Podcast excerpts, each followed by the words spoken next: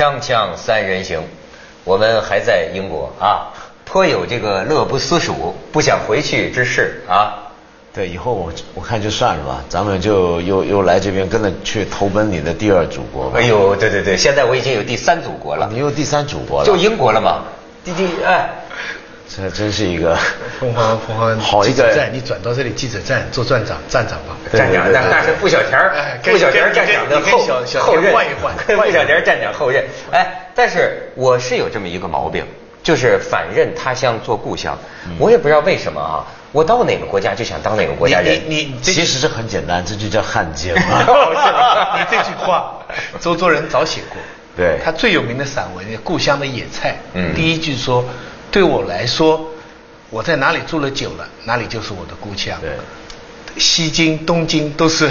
对，你把我跟周作人放在一个下场吧。对你们基本上是同一个 不，哎，对，我是不好，可是呢，我想我对你们也会对对人对中国人民也会有启发，就是说，如果你到了一个地方，嗯。你发现了人一堆人家的不好回来，我认为你没有什么出息，嗯。对吧？你像我这样，我到一个地方我有所得呀，我注意到的是好的东西，对。比如说这次来，我就意识到奥运，不算什么。英国，我这次来啊，还有一个很主要的任务。嗯这个任务啊，就是我要去这个 Queen's Gallery，嗯白金汉宫旁边的这个女王的她自己的收藏品的收藏这个画廊。所以呢，这个前几天终于是去了。嗯我去看什么呢？去看我偶像，我的哦偶像。哎，每次我说到偶像的时候哈，我现在变了这个偶像。哎，你听我说啊，我每次说到偶像的时候，我现在都加一个注解，你知道吗？我的偶像没有活人，我的偶像都是死人，所以你偶像崇拜，歌星也好，那个也好，你是辞海的标准，辞海就是这样，活着的不收，一定得死了收入辞海。嗯，看出专业这个这个跟诺贝尔奖正好相反，没错。诺贝尔奖得活着才给奖死了就不死。给了就不给。我崇拜我的偶像是达芬奇。哦。文艺复兴的这个三杰呀、我甚至窃以为啊，这个达芬奇比米开朗基罗还牛。我我我我个当然个人了啊，鄙人不敢苟同。对对对，但我喜欢这个达芬奇啊，因为呢，首先他长得这个人呐，就像是个 完人，你知道吗？就像是个完人，长得又那很很帅，嗯还是同性恋，是吧？而且力大，据说是同性恋，据说但但但不能肯定是啊，只是他对女性没什么兴趣。反正是力大无穷，说能搬弯铁条这样的一个人。当然，艺术家不用说了，蒙娜丽莎，对吧？可是你知道吗？他还是个伟大的科学家。嗯。我这次去女王的展览，女王可能拥有我估计是最多的吧，还不知道比较多的。嗯。就是我们都知道达芬奇啊，解剖在当时那个年代啊，对。他解剖人的尸体，对。对。你想那个味儿啊，也没有冷库啊什么的，他自己一页一页的就在停尸房里，他解剖过胎儿，解剖过流产的妇女，那个那个味道你就受不了。他说，艺术家，文艺复兴的艺术家都研究人体，对。可是呢，他显然超过了艺术家的兴趣，因为他最后发展到就是说，研究人的这个生理机制，各个方面的这种生理机制，他达到这种程度了。后人才叫他艺术家，他自己当时并不觉得他是艺术家。嗯，那他是个什么人呢？你觉得？其实这就是所谓的后来我们常讲文艺复兴人嘛。文艺复兴人的特征之一就是兴趣非常广泛，而且艺术家这个概念或者音乐家甚至作曲家这个概念，那个时候都不是一个很鲜明的概念。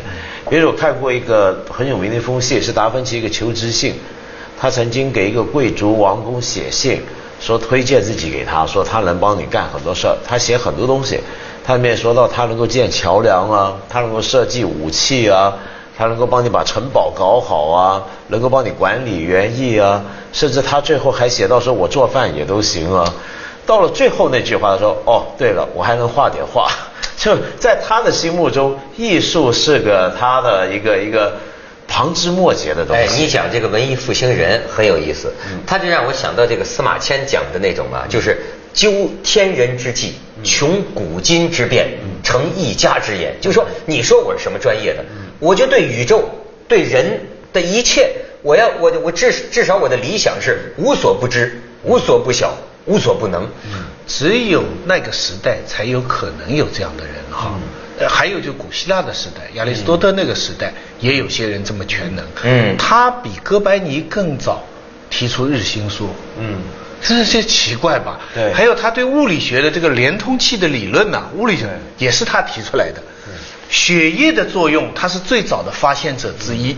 哎，你知道，连徐老师，咱们这个病都是他对最早清晰的描动述。动脉硬化，动脉粥样硬化，你看看这个，这我我我给大家分享一下我看到的这个展，达芬奇的这个人体解剖。你看，这是他的朋友画的达芬奇的画像，这长得长得年轻到老都帅。你看，下再看再看下边，你看这就是啊，十七世纪才装订成册的，这是女王的皇家收藏了。这个这个这个这个装帧你看的，实际里边的画现在被抽出来了，好像有一百五十页之多。呃，你再看下边，你看，哎，达芬奇的研究，其实你可以看出啊，他这个素描的功力，你看这个光影的变化，这个这个这个真是超超一流的啊！你再看他研究，你再看他最早期啊，他没有那么多人体标本，他研究的是头骨。对但是头骨他还想研究啊，人类的情绪、人类的智能是跟大脑怎么产生作用。但那个时候他缺头，你知道吗？他只有骨头。到后来他成名了呀，就有更多的尸体供他解剖，就供他研究。您再看下边，就有你看，这你你这反映达芬奇的研究啊，他也受当时传统观念的影响。他认为人的大脑里是有三个球、三个腔体、三个空腔。实际上他解剖打开之后呢，他发现不是这样，于是他就做实验，把这个蜡呀灌到人的脑壳里去，你知道吗？你再看，哎，咱们这个这个达芬奇的呃这个，哎，这是什么呢？他当时这个把马呀。马的这个腿，你看一节儿一节儿的测量，分成多少等份？因为他又有一个先入为主的观念，那个时候认为人体啊是，你再看下边啊，因为人体是，这是他创作一幅作品的时候，为了这个研究马，所以你看刚才看到马，你看这个这个马画的多好，但是听说啊，这个壁画被涂抹被覆盖了，人们是通过复制才知道他这个画的神采。那你再看下边，你看，他当时迷信人的黄金，就是人的呃人体是完美的，甚至完美到可以分成多少等分，甚至于达芬奇在实际解剖当中发现不是这么回事儿，但是呢，他也强要符合这个观念，他说那就是十二等分，那或者是十七等分，或者是十九等分啊，等等等等。所以你看到一个矛盾了，嗯就是说因为这是一个达芬奇身上有很新的东西，但是还有一些旧的东西来规范它。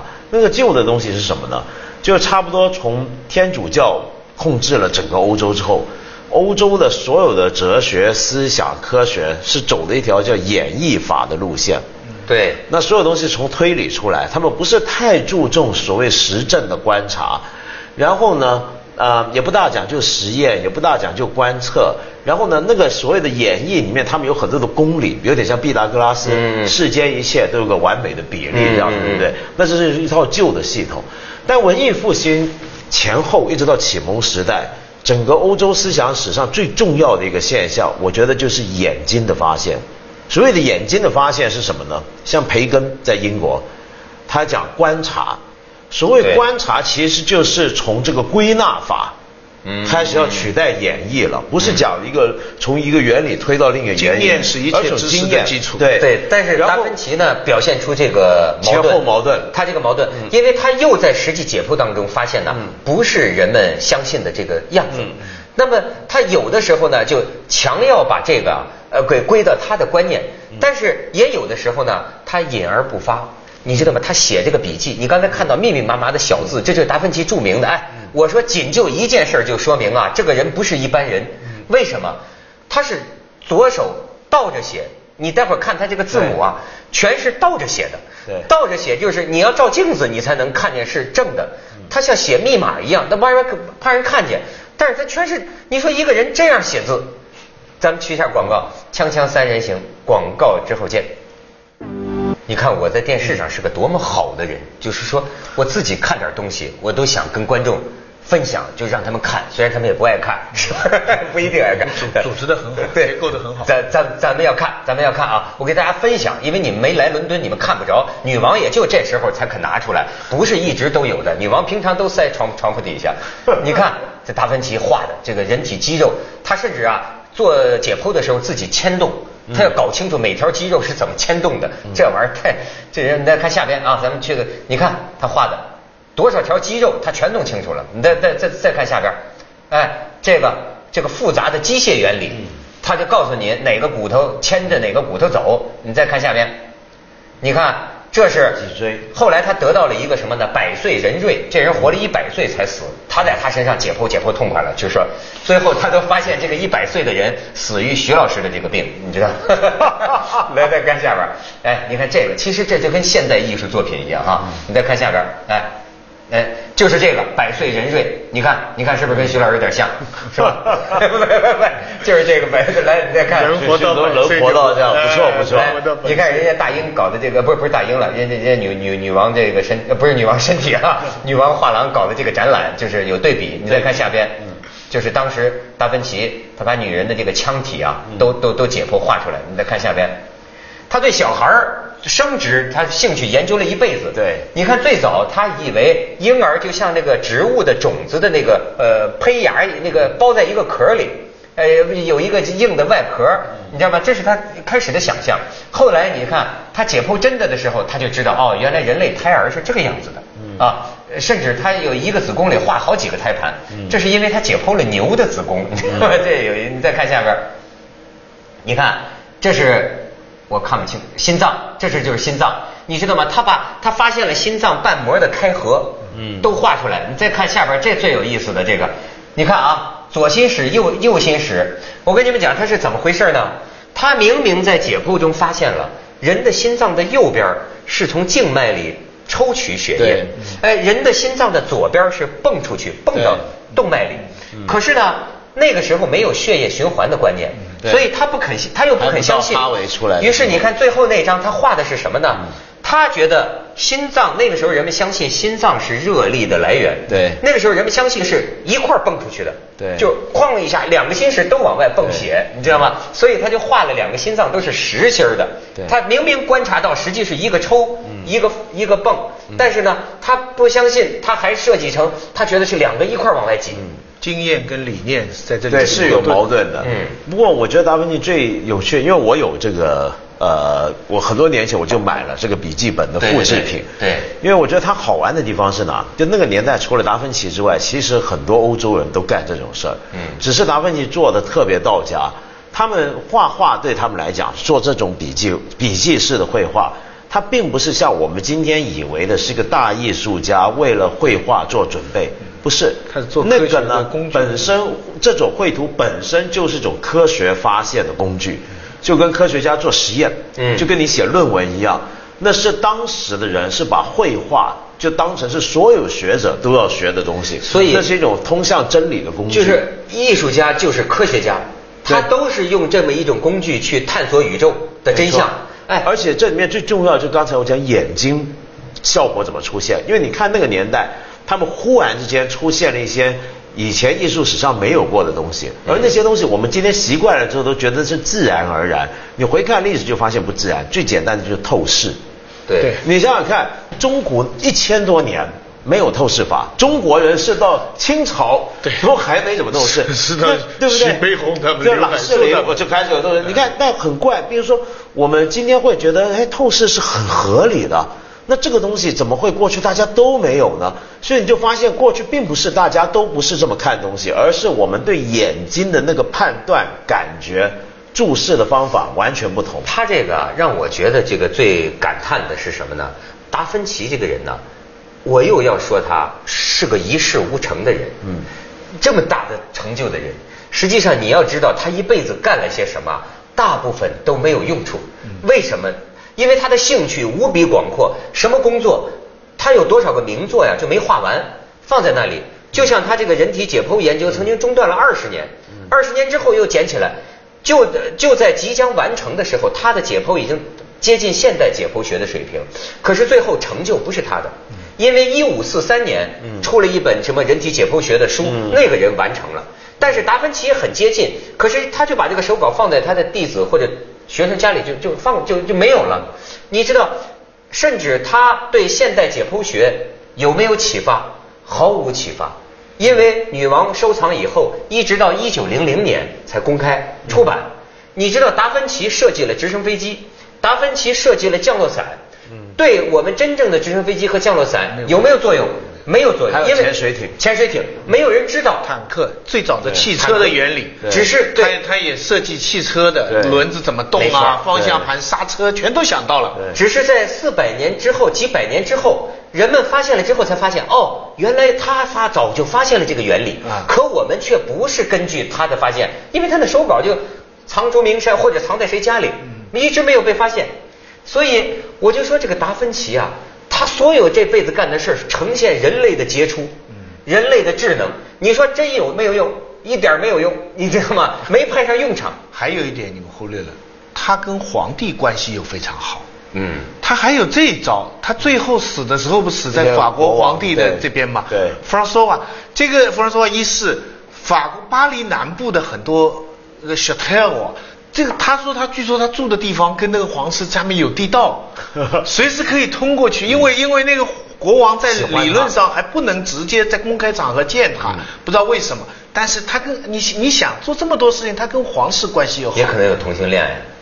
哎，这个不知道，这个不知道。然后，然后他他小时候讲过的一句一段话，嗯。我印象最最深。他说他很小的时候迷路了，见到一个山洞是黑的，然后他就说他看到那个黑的山洞害怕，但是又非常好奇这个黑洞里边有什么东西，然后这一种害怕跟一种好奇是他一生的。后来人家分析说是他一生的两个动力。你想，他半夜解剖尸体的时候，就是又害怕又好奇呀、可能是锵锵三人行，广告之后见。所以我这集的话题啊，就叫达芬奇与无用的好奇心。我就直指中国教育扼杀了这个孩子们这个最天真的对这个今天的这这功就有什么用？学这个有什么用？达芬奇干了一辈子没有用的事情，对吧？他甚至我说他这个研究都没有派上用场，可是你说没用吗？嗯所以我们现在人类尊崇他是艺术家。十九世纪我们形成了一个共识，把艺术跟科学分开了。为什么分开呢？科学是有目的的，有功利的，有好处的，它是不断更新的。艺术呢，就是要排斥功利，没有目的才叫艺术，是康德下但的定论。是徐老师，你容我给你打个岔，我我也觉得你这个说法呢也有问题。嗯为什么呢？即便是科学啊，嗯也可以是没有目的的，对，就是好奇呀、那你指的是科学精神、探索精神。对对对。但是作为科学整个这个学科来说，嗯。它当然是它要发现东西，它要啊它要你说是他的学术目的，对，但哎我觉得要更严格分，就是科技跟科学。嗯。就是比如说像工程学这类就被认为叫做是技术性的科学，科技。哎。但比如说有些是科学会被认为是科学中的王冠，哎比如说像数学，比如像物理学，你别说要真的讲有用没用，没有什么学问比数学更没用的。坦白讲，就现在真的在做数学研究的都知道，他们做的东西是他自己都不知道那要到底是干。别人能够来用他的这个成果，不知道，问题是，也许将来，也许很久之后，几十年后，不晓得你忽然发现这个东西怎么有用了，对不对？我们现在电脑的上面用到那些的数列，其实也都是当年是好，我纯粹是一点用处都没有的，但这个所谓没有用啊，恰恰是文艺复兴启蒙运动里面所有科学发展的基础。因为你想想看，那时候什么人在搞科学？你比如说英国后来是科学的重心嘛，就意大利那边不行，转移到这边来。那时候做科学的人，你像达，你像达尔文，今天大家说达尔文大学者，但是你回想一下，达尔文有教过大学吗？他没有，他什么牛津、剑桥、伦敦大学他没教过，他一天到晚躲在他那个屋子里头嗯弄标本。他为什么能躲在屋子弄标本呢？是因为他家有钱。就那个时候，真正的学者呢是不干活的。他为什么不干活？他有钱，他要不就富二代，要不就官二代，要不就贵族。对这欧洲人要不就有人养着对，嗯欧洲人那个想法是这样，就是说你贵族嘛没事儿干，在家比如官二代、富二代在家没事儿干，干嘛呢？搞科学啊，没错 对，他买的是科学。英国这个皇家学院啊，今天讲皇家多牛多牛，皇家学院最早就是个您去吃饭那种俱乐部，对他就纯粹一帮人闲着没事儿干就聊天嘛，你也不用干活。于是那时候比如说流行，呃，最初他们呃胡克那个年代发明了望远镜。然后大家都觉得这个很了不起，所有贵族都在家里面后门装个天文台，嗯，一天到晚就我又看到了什么，你看我又看到什么，你没看到吧？就一天到晚搞这个，然后后来放大镜、显微镜出来也是，每家家户户贵族赶紧弄这个，是他他们就是搞这个，一点用都没有，无目的中的伟大，无目的的伟大。徐老师，为什么现在你的学生都那么有目的呢？没办法，生活所迫啊。生活所迫，现在更可悲的，不要说科学讲目的，就算做艺术的人，也都是充满了功利心，充满了目的。没错，没错，这是更惨的事情。不，你话说回来，你说我们平民老百姓要求功利也就罢了，为什么我们国家官二代、富二代不也这样子？也那多好，对不对？都是做科学家了。对呀，对呀，对不对？你说要是中国的，是吧？接着下来为您播出《西安楼观文明启示录》。